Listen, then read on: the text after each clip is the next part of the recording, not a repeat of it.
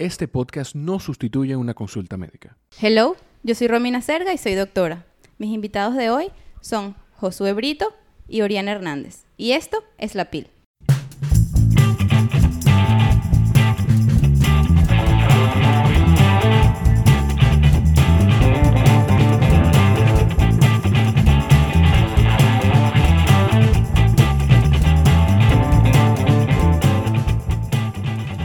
Invitados de hoy son un par de jóvenes que quizás han pasado por una situación un poquito difícil ah, y diferente a lo que todos los demás, eh, a la misma edad que tenemos, porque somos más o menos de la misma edad, hemos vivido. Eh, pues voy a dejar que sean ustedes los que nos digan. Hola y bienvenidos, queridos Ori y Josué. Hola, hola Romina, ¿cómo estás? Bueno, yo sé cómo estás porque estamos aquí juntos, pero realmente lo que nosotros vamos a hablar hoy es de un pleito que nos tocó echar a nosotros dos, que es contra el cáncer. Y realmente enseñarle y poder de- llevarle a ustedes eh, un poco de información para que sepan que el cáncer es eso, simplemente un proceso que tú tienes que llevar y tú lo puedes vencer si te, te- te enfocas y te dedicas a eso. Yo en mi, en mi parte eh, puedo decir que sí, fue una, una de las cosas más difíciles que me ha tocado vivir, pero a la vez es una de las cosas más gratificantes porque al momento de terminar el proceso, tú te das cuenta que lo lograste y te sientes muy lleno, realmente. Y vamos a tocar mucho sobre eso, pero ahora... Ori. Hola Romina, ¿cómo estás? Bien, y tú feliz de que estés aquí. Gracias, gracias por la invitación. Realmente, este, sí, es un proceso un poco difícil, pero lo llamamos como un proceso de fortalecimiento. Realmente, es, es como te digo, Me sorprende, me sorprende que digan que es difícil, pero a la vez dijiste que era gratificante. Eh, me sorprende mucho. No, no, no, no, no, tú tranquila. Puedes, puedes decir lo que tú quieras. Aquí estamos en confianza. eh, y Sí, eh, aprovecha, aprovecha esta ventana para que todos te puedan escuchar lo que tenemos para decir. Es un proceso, como te dije, así mismo, difícil pero gratificante. Me preguntan por qué gratificante. Gratificante porque te das cuenta de que a través de este proceso que nos tocó a nosotros vivir, tú aprendes a realmente hacer eso, vivir, a vivir los momentos importantes de la vida, a vivir la vida día a día, cada segundo, a ver lo que realmente importa. Sí es difícil. ¿Por qué? Porque para nadie es fácil que te digan que tú tienes una enfermedad la cual realmente puede ser una enfermedad terminal, pero en mi caso, eh, gracias a Dios, eh, no, no lo fue así. Y he podido lograr llegar hasta este momento que en este momento estoy bien. Si tengo que seguir luchando, lo seguiré haciendo y no tengo ningún problema con eso. Pero me he sentido muy, muy, muy bien al saber con la fortaleza que yo cuento, porque no lo sabía. Exacto. Porque hay veces que tú no sabes lo que es ser fuerte hasta, hasta que ser fuerte es tu única opción. Claro. Te toca, te- la vida te pone en una situación que te toca eso o eso. 100%, o sea, Perdóname, una pregunta, si el productor lo habla ahora. Perdón.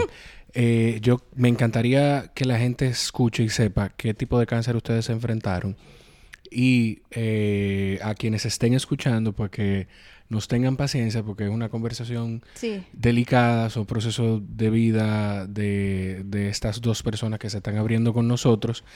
Y, Un poquito y emotiva la conversación. Emotiva va a ser la conversación y son procesos, eh, uno más reciente que el otro, pero difíciles como sea. Entonces, eh, si se animan, por favor, decirnos qué tipo de cáncer fue que enfrentaron.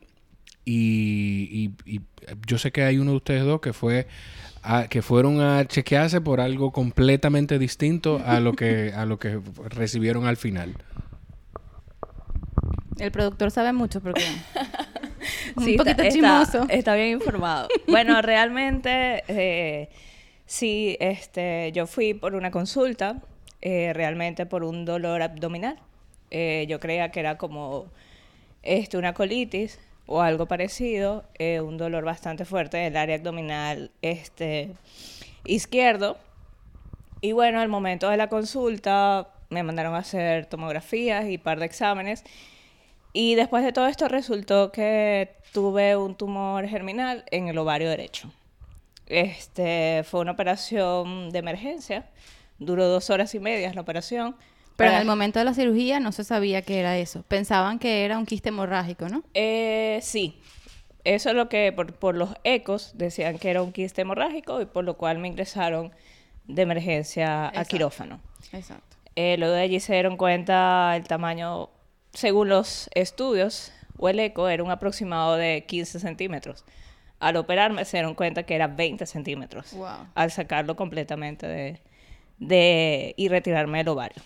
Ok. Entonces, después de eso, bueno, hicieron sus, sus análisis y se dio cuenta que obviamente tenía que recibir proceso de quimioterapia, que fueron cuatro ciclos de quimio. ¿Y cómo te sentiste durante el proceso de la quimio y todo eso? Eh, bueno, realmente fue como una montaña rusa, porque realmente la primera quimioterapia no me afectó para nada. Fue, la sentí súper suave, fue un proceso bastante llevadero, pero ya lo que fue la tercera y cuarta quimio realmente Sí fue bastante fuerte, sí. Pero nada, o sea, fue solamente el momento de hospitalización. Ya el resto, como que fue mucho trabajo mental. Claro, y apoyo de tu Realmente. familia. Y Josué, 100%. cuéntanos, ¿cómo fue lo tuyo? Bueno, en el caso mío, realmente yo un día estaba con mi familia, estábamos en la presa, todos ahí y disfrutando, y de repente mi tía me dice como que, Josué, ¿qué te, qué te pasa en el cuello? Yo como no me había fijado. Y en ese momento sí me empecé a fijar y tenía una, como una bola en el cuello.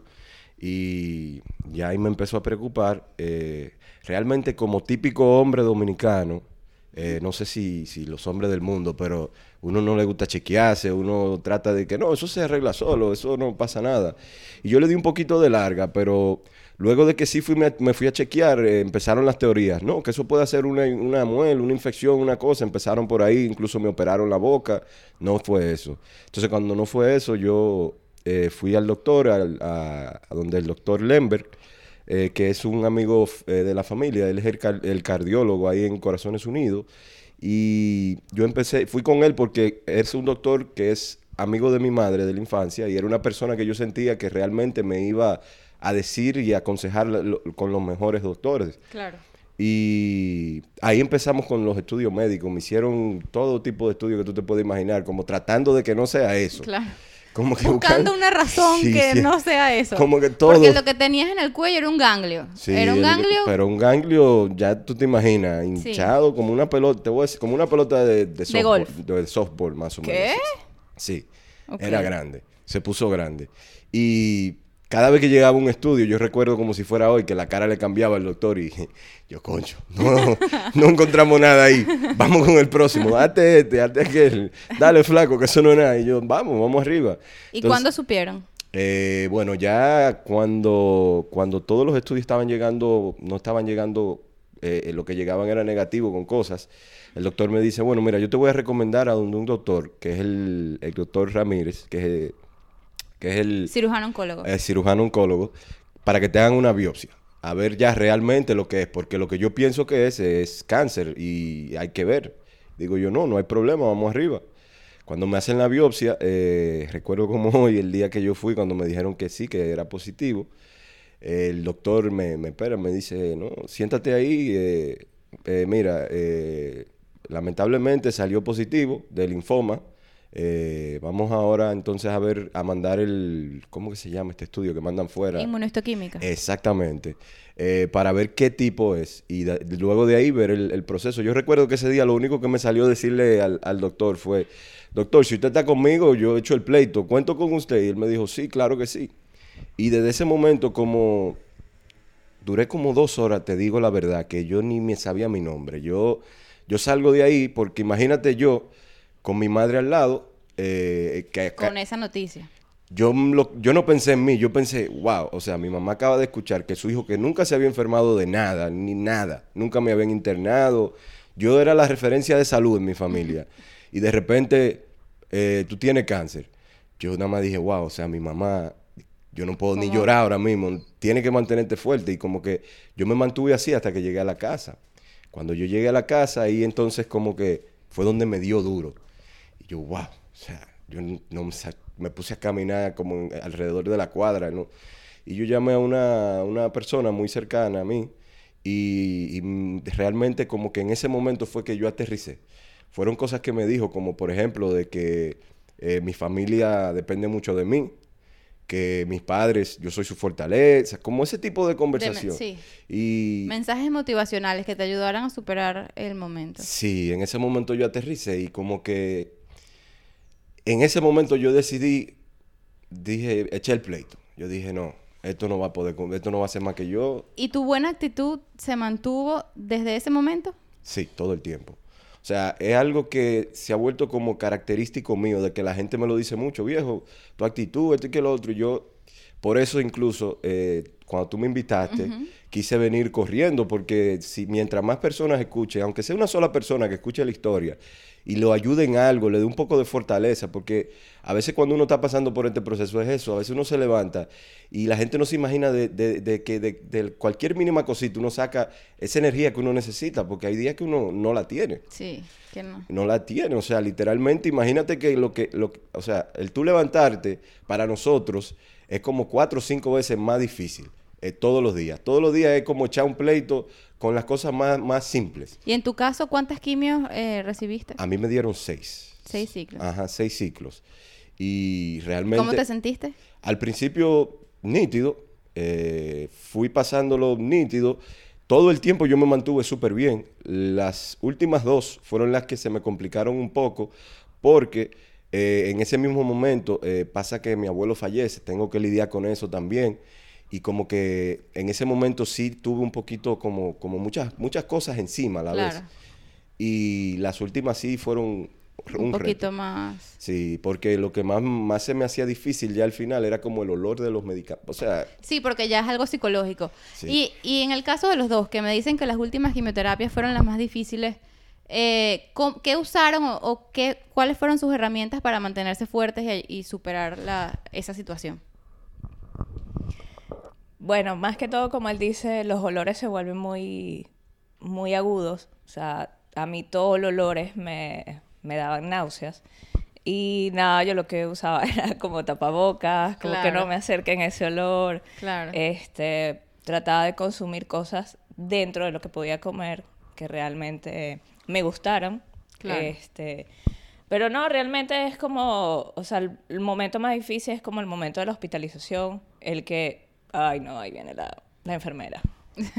Me toca la quimio. Sí. Pero no, da- vamos a darle, que no sé qué. Pero Sí. entonces, o sea, es como mantener una actitud positiva. Realmente, que uno, uno ¿Y tuviste ¿Cómo de- eh, como a tu familia de apoyo en esa situación? 100%. 100%. O sea, tanto... eh, yo soy venezolana. Entonces mi familia vino de Barinas, o sea, mi papá y mamá. Y bueno, nada. Claro, eso. A consentir a su muchachita. Full, full, full, full. ¿Y tú, Josué?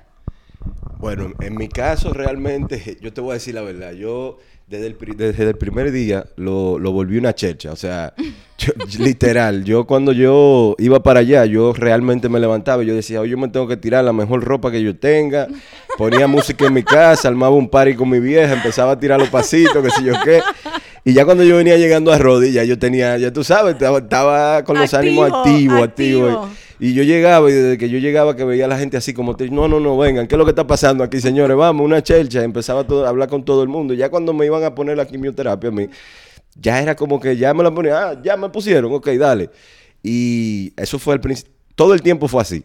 Porque incluso ya cuando los, los olores se pusieron complicados, tú me veías a mí y que, ay, con los olores así, pero me miraba una gente yo, ay, ¿qué es lo que? como que siempre fue una chelcha. Yo lo mantuve así como, como que yo me puse la meta de tratar de que la gente vea que si tú te vas en Como la ejemplo. Exacto, si te vas a versión positiva, tú te vas positivo y olvídate que no importa lo que se presente en el camino, tú lo superas. O sea, realmente me daban dolores, yo con, no riendo, me, me, me- ¿Y tú eres psicólogo o algo así como para tener esa... te voy a decir la verdad, mira, yo le doy la gracia a Dios porque tuve un abuelo en el cual me enseñó a tener mucha fuerza de voluntad y, y en la vida me, me han pasado muchas situaciones que me han enseñado como, como que lo único que importa es tú eches el pleito, olvídate, tú lo echas y tú lo echas de tu mejor forma. Ya, tú lo que tienes que dar lo mejor de ti en el momento que te toque hacer lo que sea que te toque hacer, para que cuando ya tú estés en el final, tú digas, te sientas satisfecho de que tú, tú hiciste todo lo que tú podías. O sea, yo di todo en el momento, sea lo que sea, y todo lo que a mí me toca hacer, yo lo hago de esa forma. Óyeme, fue tanto que yo tuve que ponerme mascarilla. Ya cuando los dolores se pusieron difíciles, oye, yo me ponía mascarilla, yo llevaba un perfume, le echaba perfume a la mascarilla, compré un mentol, me metí mentol en la nariz. Oye, yo hacía de, Todo. to- de todo. Y ¿Y, al- y qué tan importante fue la, la posición de tu médico o el equipo médico que llevaba su enfermedad de los, para los dos? O sea, su, es su cirujano, su, el, el médico que te daba la quimioterapia, tu oncólogo, las enfermeras, o sea, todo el equipo, la posición de ellos en la, en la situación. La yo, actitud, exacto. yo te voy a decir la verdad. ¿Te ayudó? Te, ¿Cómo fue?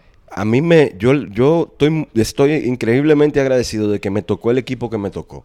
Porque te voy a decir la verdad, cuando yo llegué a, a Rodi, yo soy una persona que para com- como, como para entregarme a algo que me digan, tú tienes que hacer esto, yo tengo que Se creer. tiene que ganar tu confianza. Claro. Entonces, al yo llegar allá y yo vi el- ver el esquema que ellos tienen, de que ellos todos los martes tienen una reunión entre todos los doctores y ellos ven entre todos, no una sola persona, a ver qué tú necesitas. Tú tienes que pasar una serie de filtros antes de tú llegar al momento de darte la quimio para asegurar que todo te... O sea, cuando yo vi todo eso, yo dije, wow. Ahora el único reto que tengo es que ellos se den cuenta el tipo de paciente que le tocó, porque yo no soy un paciente normal. Yo no soy una persona... O sea, para que tú entiendas, a mi casa iban a darme ánimo y era yo que le daba ánimo a, A la, la gente. gente. Literal. O sea, literal. ¿Y tú, Ori? Bueno, total, yo digo que desde, desde el día uno de la consulta yo dije, wow, o sea, Dios me puso ángeles, totalmente así. Eh, desde el inicio, desde el, desde el doctor que me operó hasta la última enfermera que me atendió, de verdad, todos súper dispuestos, con un carisma positivo, una alegría, me decían, pero, pero tú no te cambias esa bata, ¿tú por qué no te pones una bata? Y yo le dije, no, no, no, yo ando en ropa, déjame mi, mi blusa y tal. Entonces me decían, Oriana, pero tú traes chocolatico, que tú traes mandarinas, que, que no sé qué". Saludable, muy saludable, Ori. Esa es tu hermana. Sí. Que te puso una dieta Sí, estricta. total, total. Pero yo también, o sea, yo siempre mantuve ese, ese ánimo súper positivo. Este, con ella siempre fue un trato muy de tú a tú, con, tanto con las enfermeras, todas súper con ánimo. Este, yo entré con el cabello súper largo. Eso, eso te quería preguntar.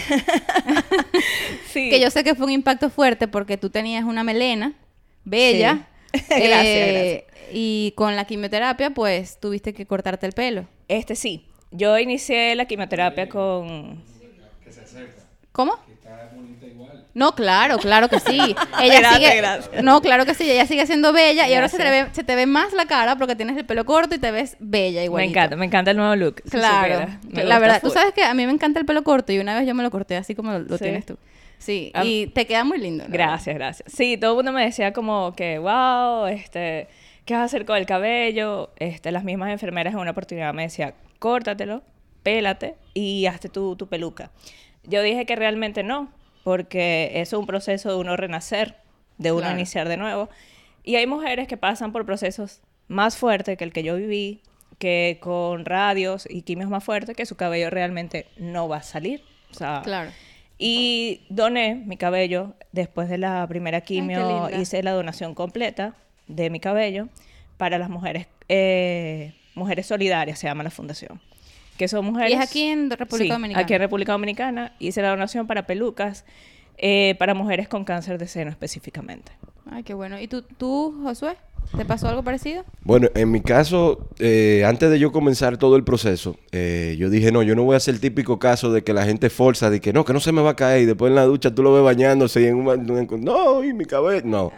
Yo dije, como, como yo quería que la gente viera mi historia y sepa y vea que realmente eso no es nada, yo hasta hice un video... eh, Pelándote. Sí, yo hice un video que lo tengo ahí en mi, en mi Instagram.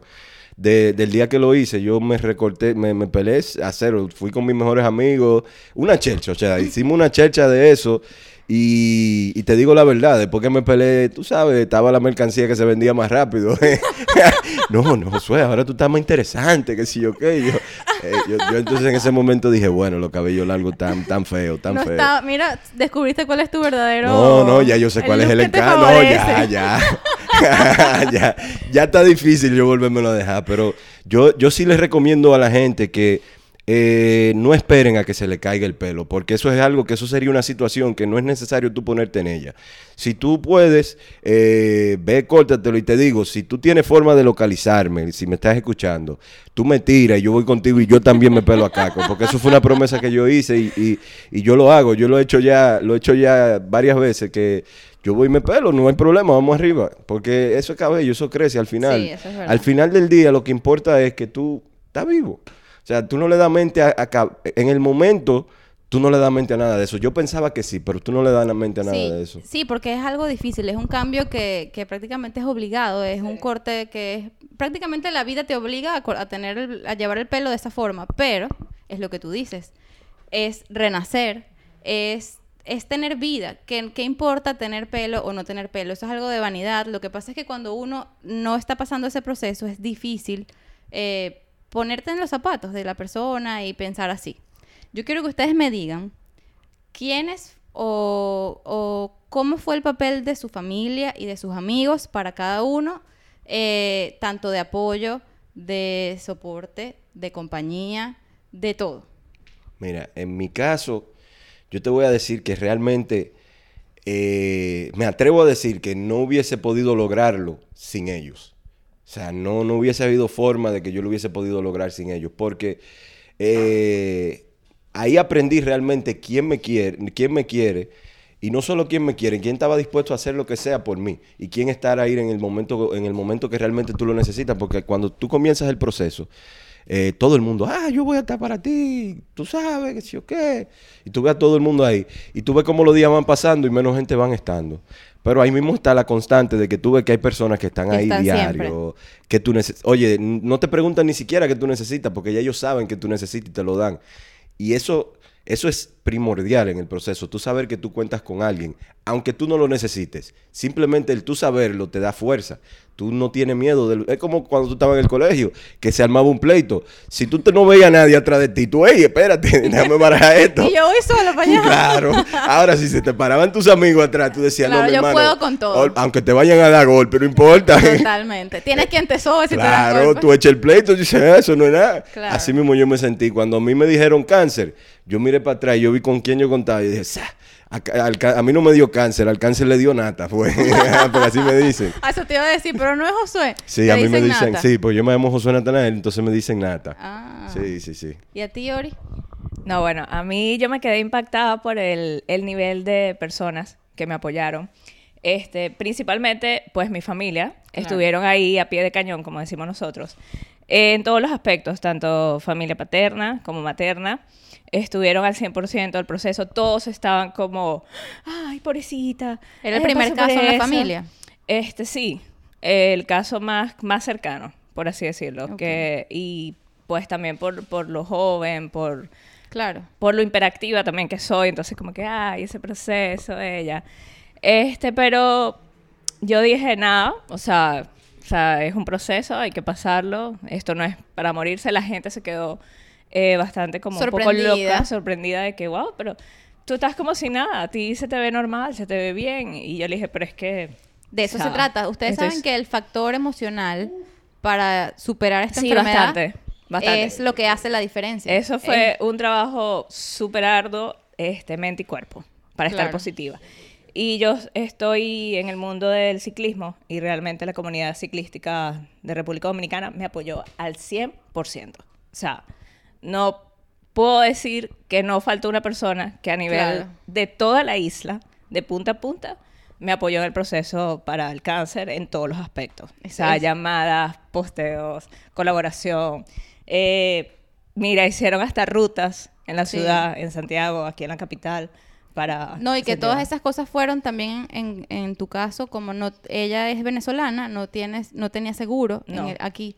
Y, y hubo que hacer esas, esas cosas para Sí, sí, recaudar sí. también fondos y tuviste el apoyo de toda esa gente y eso se agradece, in- se innumerable. valora y, y- Sí, sí, sí. Realmente toda la comunidad colaboró de una manera que yo personas que puedo visualizar día a día, pero realmente pues no puedo recordar los nombres. Claro.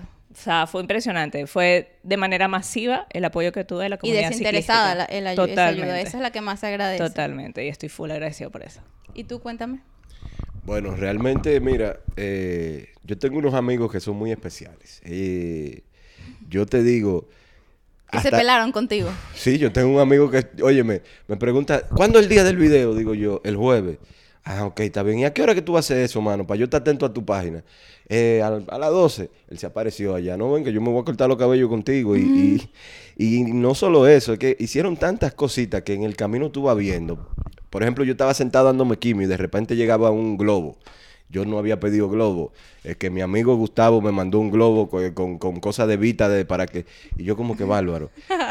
él lo mandó porque él sabe que en ese momento yo no necesito comida. Yo lo que necesito es ver la acción. Exacto. ¿Tú me entiendes? Que Y- te consientan, era lo que tú querías. Sí, es como que, mira, es que te digo, son tantas personas que tú empiezas a mencionar nombres, a mencionar gente.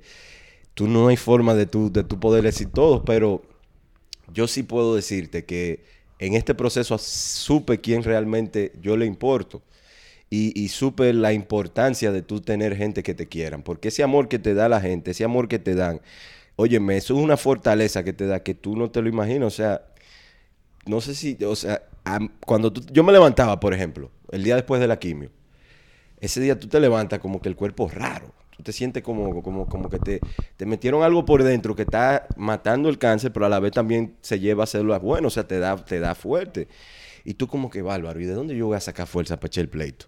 Entonces ahí tú empiezas como a acordarte de toda esa gente que tú quieres, que te quieren, y como que tú, tú dices, no, espérate, fulanito. Yo y tal". puedo. Y tú te paras y chin a chin tú echando el pleito y tú dices, cuando tú vienes a ver, tú estabas en la cama de Ken Batri, pero ya después cuando tú vienes al final, al final de 15, 20 minutos, ya tú tienes la ropa puesta y tú estás en la calle, ¿para dónde que vamos? Sí, Como sí. que- bueno, pero es que es muy importante entonces lo que ese factor de externo, de amigos, de apoyo, de apoyo en general, venga de quien venga, eh, los ayudó, al- Sí. sobre todo a superar al día siguiente o a los días en que se sienten más los síntomas y que estás un poquito más decaído y que cuesta más mantener la buena actitud. Pero también me falta preguntar un aspecto importante, que es la fe. La importancia de la fe en el proceso de, de la enfermedad en general. Realmente, ¿qué te digo? Sin fe tú, tú, no, tú no lo logras. Es muy difícil. Sin fe, sin esa fe que tú sabes y tienes fe en el que los doctores están haciendo lo correcto, en que el medicamento va a funcionar, en que tú puedes, eh, en, en que, en que no importa lo que suceda, todo va a estar bien. Porque al final del día todo va a estar bien. Uno, sea un día más, un mes más, 6, 20 años, lo que sea. El simple hecho de tú poder abrir los ojos todos los días y tú estar vivo, ya. Eso es una bendición en sí. Y, y la- el aspecto de la fe es muy importante. Por lo menos en mi caso, yo eh, me, como mm, Te aferraste. 100%. Porque cuando yo, antes de yo empezar, yo recuerdo que mi abuelo me dijo eso. Mi abuelo me dijo, y disculpa, que fue que él falleció reciente. No, pero mi abuelo me dice, amigo, eh, agárrese de Dios, tenga fe en Él y tenga fe en usted. Y, fue, y, y manténgase ahí, que fuera de ahí no hay nada. Y yo me quedé con eso y yo dije, bárbaro, realmente es así. Y, y yo como que confié. Yo dije, no, vamos a echar el pleito. Y te voy a decir la verdad, eh, el aspecto de la fe me dio mucha, o sea, eso fue como que el turning point para mí. Eso fue lo que me, me dio la fuerza que yo necesitaba para que cuando, por ejemplo, hubo un momento que incluso el puerto que te ponen para tú poderte dar la quimio, se me estaba saliendo de la piel, porque la piel se me resecó y se abrió. Y yo decía, no, yo lo voy a lograr, olvídate, eso está ahí, no importa, vamos. Yo sabía que yo iba a un dolor, no importa, vamos. Que hay que hacerte, no importa, vamos, lo que sea. Yo sé que yo voy a poder, yo sé que Dios me va a ayudar, yo sé que no importa. Yo tengo fe en- y tengo la certeza de que todo va a estar bien. Y me mantuve así. Hoy en día estoy aquí hablando contigo y estamos en una chelcha. ¿Tú entiendes? Gracias o sea, a Dios. o sea, Es- funciona. es, que Dios le da sus mayores batallas a sus mejores guerreros. Vari, hay una persona muy especial para mí que me dice mucho eso, realmente. Y es, es cierto. Es cierto. Y tú cuéntanos, Ori. Sí, tal cual, así como, como, como dice mi compañero. O sea, tú tienes que tener fe, empezando por ti, como en los médicos, como en la medicina, y sobre todo tener a Dios presente, porque, y es que te lo demuestra. O sea, tú dices, por favor, Diosito, yo tengo que resistir eso. Y, o sea, pasa algo que te dice, oye, mira, estoy estoy aquí. contigo. O sea, te lo demuestra infinidades de veces, motivos, o sea, Él está presente. Y sí, se hace más fuerte en el aspecto de que tú dices, ¿será que existe? Sí, porque, claro, cada vez que hay un momento difícil, lo primero que uno hace es dudar. Dudar de si Dios existe, si Di- si Dios, ¿por qué me pasa esto a mí? Eso, eso es inevitable sentirlo porque aunque seamos personas de fe, somos humanos y siempre la duda aparece por ahí. Sí, Sí. Te lo hace saber, o sea, te dice realmente, mira, Exacto. aquí estoy contigo. pero y en te todo- fortalece la Exacto. fe. O sea, este, Siempre Eh. después de ese momento de duda viene un momento de que te, re- te, te enseña Sí. que sí está contigo. Sí, sí, sí, no, y te lo demuestra. Totalmente, es- o sea, yo lo viví en este proceso, en, la- en, el- en estos cinco meses que tuve. O sea, me lo demostró desde inicio hasta final. O sea, él dijo, tienes que vivir esto para aprender ciertas cosas de la vida, para crecer. Te voy a poner esta prueba, pero tú puedes. ¿sabes? Claro. Y así fue. Qué bueno. Realmente eso estoy totalmente de acuerdo con ella en ese sentido, porque tú, tú te pones a, en ese momento tú te das cuenta de que sin él tú no lo, tú no, tú no tienes, tú no lo logras. O sea, yo, sin él en tu vida, es muy difícil tú lograrlo, ¿tú me entiendes? Porque en él tú encuentras esa tranquilidad, esa paz que tú necesitas, ese confort, ese amor incondicional. Y tú te das cuenta que esto se vuelve hasta, en, en un momento, se vuelve eh, eh, una bendición, como yo lo veo. Porque yo, por ejemplo, soy una persona totalmente diferente a la que yo era. He mejorado mucho en muchos aspectos por este proceso, porque te ayuda a ver la vida de otra manera. Yo, por ejemplo, me ayudó mucho que desde el momento en el que a mí me sucedió esto, yo me acordé de algo que yo siempre me digo, que yo me acuerdo y digo, bueno, si cuando a mí me pasó algo bueno, yo no le pregunto, o sea, ponte a imaginarlo, cuando a la gente le depositan una buena cantidad en el banco, no le pregunta a Dios, Dios, ¿por qué a mí? Entonces, ¿por qué yo le voy a preguntar por qué a mí cuando me toca una prueba? Al contrario, cuando yo pregunté por qué a mí, era para ver qué Él quería enseñarme a través de esto. Yo, ¿qué lección de vida yo tengo que aprender a través de esto? Y eso fue lo que realmente yo pude sacar de todo esto con el aspecto de la fe. Yo le agradezco a Dios inmensamente el milagro que hizo en mi vida de yo poder hoy estar aquí, porque esto es una enfermedad que realmente si tú no, no la descubres a tiempo, son muchos factores, Sí, son muchos factores. son muchos factores que te llevan a tu poder estar bien, que de una cosita mínima puede que ya ese sea el punto final. El cambio, sí. ¿Tú me entiendes? Y si tú te dedicas a diario a echar pleito y tú te mantienes positivo, te mantienes con tu fe en Dios, te mantienes pensando en que sí todo va a estar bien, tú lo logras. eh, No, no es, tan, es difícil, pero no- al final, tú cuando estás dentro, de, cuando tú estás ahí adentro, tú, Tú te das cuenta que tú dices, Sales de eso. realmente la lucha es mental. Es mental.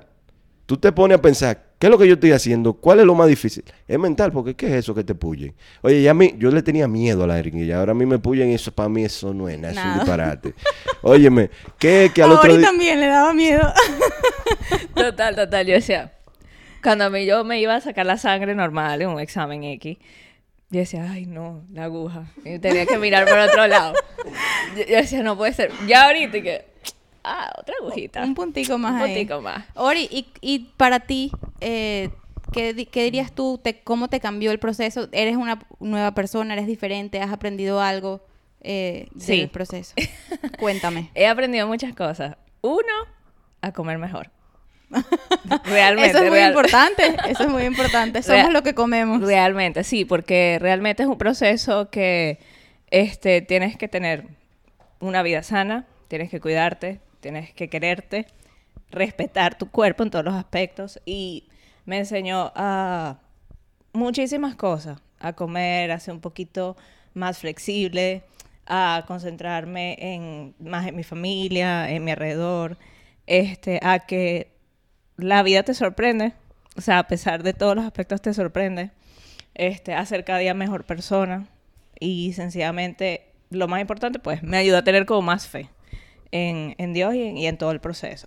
Y yo creo que todo este proceso que nos pasó, por lo menos a nosotros dos, que somos personas jóvenes, es, siento que nuestro propósito es ser voceros de Sí. cómo tú puedes dominar o vivir este, este proceso de la mejor manera, viéndolo de manera positiva, porque este, yo estuve en Plaza de la Salud, en la parte de Oncoplaza, Oncoplaza.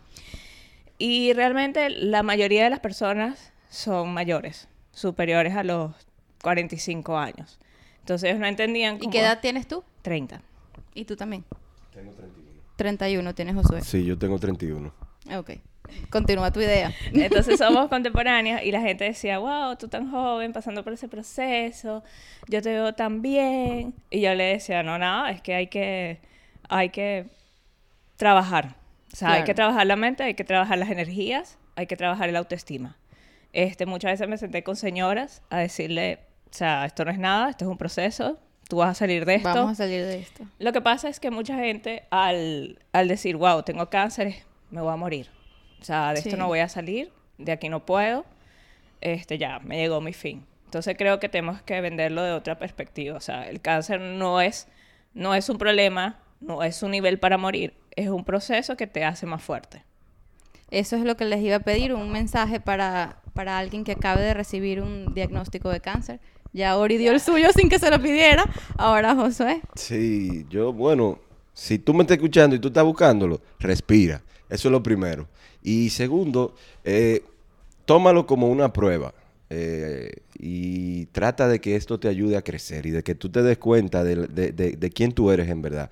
Porque durante este proceso tú vas caminando y en el camino tú te vas encontrando con pruebitas pequeñas que se van sumando una a otra, una a otra.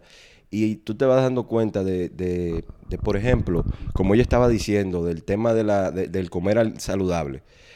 Para mí eso fue eh, primordial. Yo, la, la alimentación, a mí- yo soy chef de hobby. de- de- a mí me encanta la cocina. Y yo- Haberlo sabido antes. Sí, bueno. Y te tengo varias cositas ahí para que nos prepares. No te preocupes, vamos, lanzamos lo que tú quieras de una vez, abrimos la nevera y le damos. Pero la buena alimentación es primordial. Yo sé que muchas veces te dicen, no, con la quimio es suficiente, tranquilo, tú. No, señores, coman saludable. Y saludable no di que, saludable de verdad, no cometan desarreglos, manténganse ahí. Yo sé que es difícil, pero se logra. Y eso te ayuda. Pero si tendría que darle un mensaje a la gente, ¿qué mensaje yo le daría? que no, se dejen de preocupar tanto por el mañana y se, preocupen por el hoy, porque hoy es el mañana del ayer y lo estamos viviendo. Agradece todo lo que tú tienes ahora, porque la realidad es que uno, no- la vida es prestada. Eh, cuando te dicen tú tienes cáncer, tú dices, wow, será mi fin. No, si el día que a ti te toque, te va a tocar y tú no vas a saber ni siquiera cómo llegó. Eso es así. Y esto es una situación que eh, realmente a través de esto, este podcast, a través de hablar, de nosotros llevar el mensaje, quiero que queremos que la gente se dé cuenta de eso, de quitarle ese poder a esa palabra. Que cuando tú a una persona tú le dices, yo tengo cáncer, la cara le cambia y ni siquiera es ellos que lo tienen. O sea, yo personalmente me di como tarea eso, de que si por lo menos a una persona yo le puedo hacer ver de que esto no es nada, esto es simplemente un proceso, Sí, una situación. una situación, esto no es un problema, esto, esto es un proceso que hay que llevar. Si tú, tú- tú sigues todos los pasos que hay que dar, eh, eh, eh, tú, vas, tú, puedes, tú vas a llegar a, ser, a, a- ganar en el, en, el, en el plano que a ti te toque echarlo, el pleito, porque en mi caso, yo le agradezco a la vida, le agradezco a Dios que en mi caso yo pude tenerlo, encontrarlo a tiempo, que, que- que a través de, de- de- de las quimios he llegado aquí. Todavía no me han dado el que ya estoy limpio totalmente, porque todavía Pero estoy... eso viene pronto, eso Pero viene yo, pronto. yo tengo fe en Dios que eso va a ser así, aunque me digan que hay que ser... Eso no es nada, eso es disparate. Te seguir- espero allá en la clínica para, Claro, para el estudio. claro. No, yo te espero a ti en la fiesta que yo voy a hacer Oh, después, pero claro. un party. Tú nada más me dices. Sí, 100%.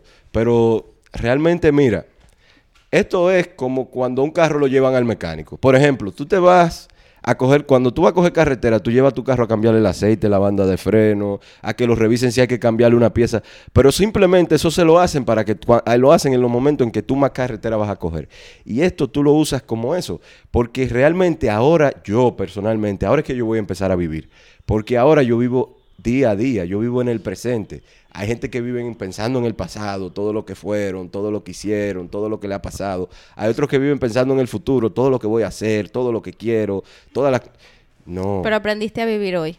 Si yo aprendí a vivir en el hoy, tomando decisiones correctas día a día, que se van sumando y eso te va ayudando a que todos tus nuevos días se vayan mejorando. Así yo lo veo. Yo estoy demasiado feliz de que ustedes hayan aceptado venir al podcast. O sea, no se imaginan. Yo, de verdad, el mensaje que quería enviar lo logré con ustedes dos. Dos muchachos de 30 años alrededor, eh, que tuvieron esta situación difícil en la vida y que piensan igual que yo, que el cáncer no es sinónimo de muerte, que un cáncer detectado a tiempo puede, puede ser una situación que quedó en el pasado, un aprendizaje y pueden ser voceros para todos los demás en el futuro. Muchas gracias por haber venido hoy.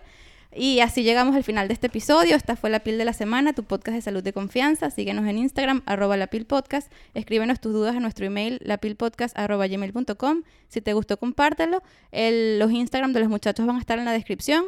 Y espera la próxima Pil, que estará disponible todos los martes con un nuevo episodio en Spotify, Apple Podcast, Google Podcast y todos los lugares donde escuchan podcast. Bye.